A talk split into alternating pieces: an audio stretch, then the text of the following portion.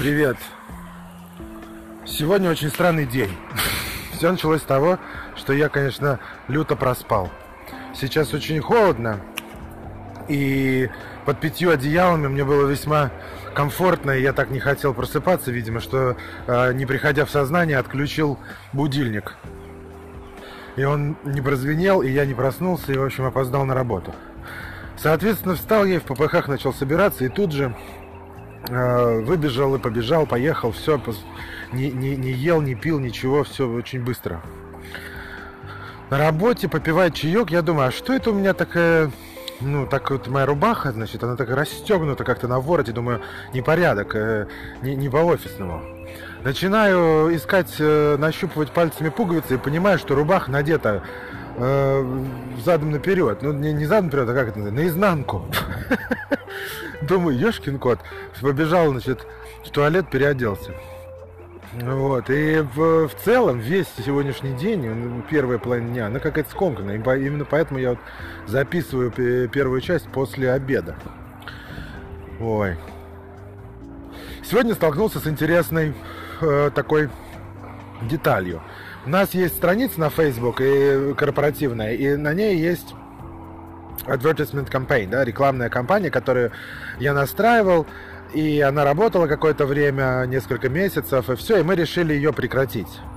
Я захожу в редактирование и вижу, что редактирование заблокировано по причине, месседж, который там был написан, что эту э, рекламную кампанию создал кто-то другой, другой пользователь, и только он может ее редактировать. Я думаю, ну, интересно. Создавал я, может быть, кто-то пересоздавал после меня. В общем, у нас всего четыре человека туда подключено. Один администратор, два эдитора и, и адвертайзер. И я прошелся по всем, зашел со все аккаунты, все проверил. Никто из нас не мог редактировать. Естественно, пришлось писать в саппорт. В саппорте мне сказали, а у вас неоплаченный платеж там какой-то. Не... Поскольку э, рекуррентно платежи списываются, в какой-то момент просто списание не произошло. Так вот я думаю, а, значит, списание не произошло, э, карточка не, не сработала, банк дал отказ, все. Значит, э, по идее, нужно было бы сообщить, остановить компанию, ну не перестать предоставлять услугу, как делают все нормальные да, люди. Но не Facebook. Facebook заблокировал возможность редактирования и продолжал списывать с нас деньги, ну то есть начислять на наш минус, вот, до тех пор, пока мы сами не обратились и, и, и не э, потребовали, в общем, прекратить это безобразие. Вот. Ну, естественно, мы все заплатили и закрыли к черту эту компанию, но суть вся в том, что как можно вот так поступать с людьми, то есть просто воровать деньги. Э, и, и вот я просто знаю по опыту работы в крупных компаниях, я знаю, что вот из таких вот маленьких каких-то платежей, там по 20 долларов, по 50 долларов, там что-то с компанией, уже ну для компании, ну что такое 50 долларов? Это ничто, это, это э, расход э, меньше, чем ежедневный, да, люди, люди в крупных компаниях ежедневно там сотни тысяч долларов могут тратить, а что там 50 долларов?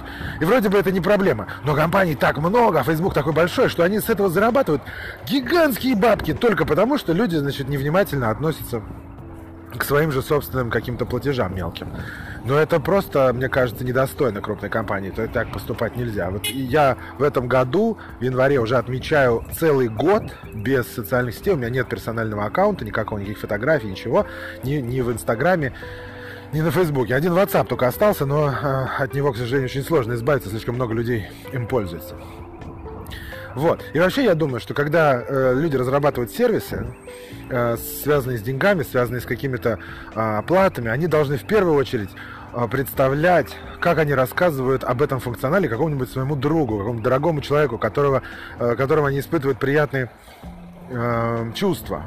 И если, этот, ну, если при объяснении создается впечатление, что ты хочешь обмануть своего друга там, или свою там, жену, не знаю, то тогда такой сервис делать не надо, и надо делать сервис более честным. Это в продолжении вчерашней темы о надежности, что должны быть честные отношения, прозрачные и понятные, что никаких лишних денег с тебя не спишут, потому что компания следит за сохранностью твоих средств и за репутацией и предоставляет качественный сервис.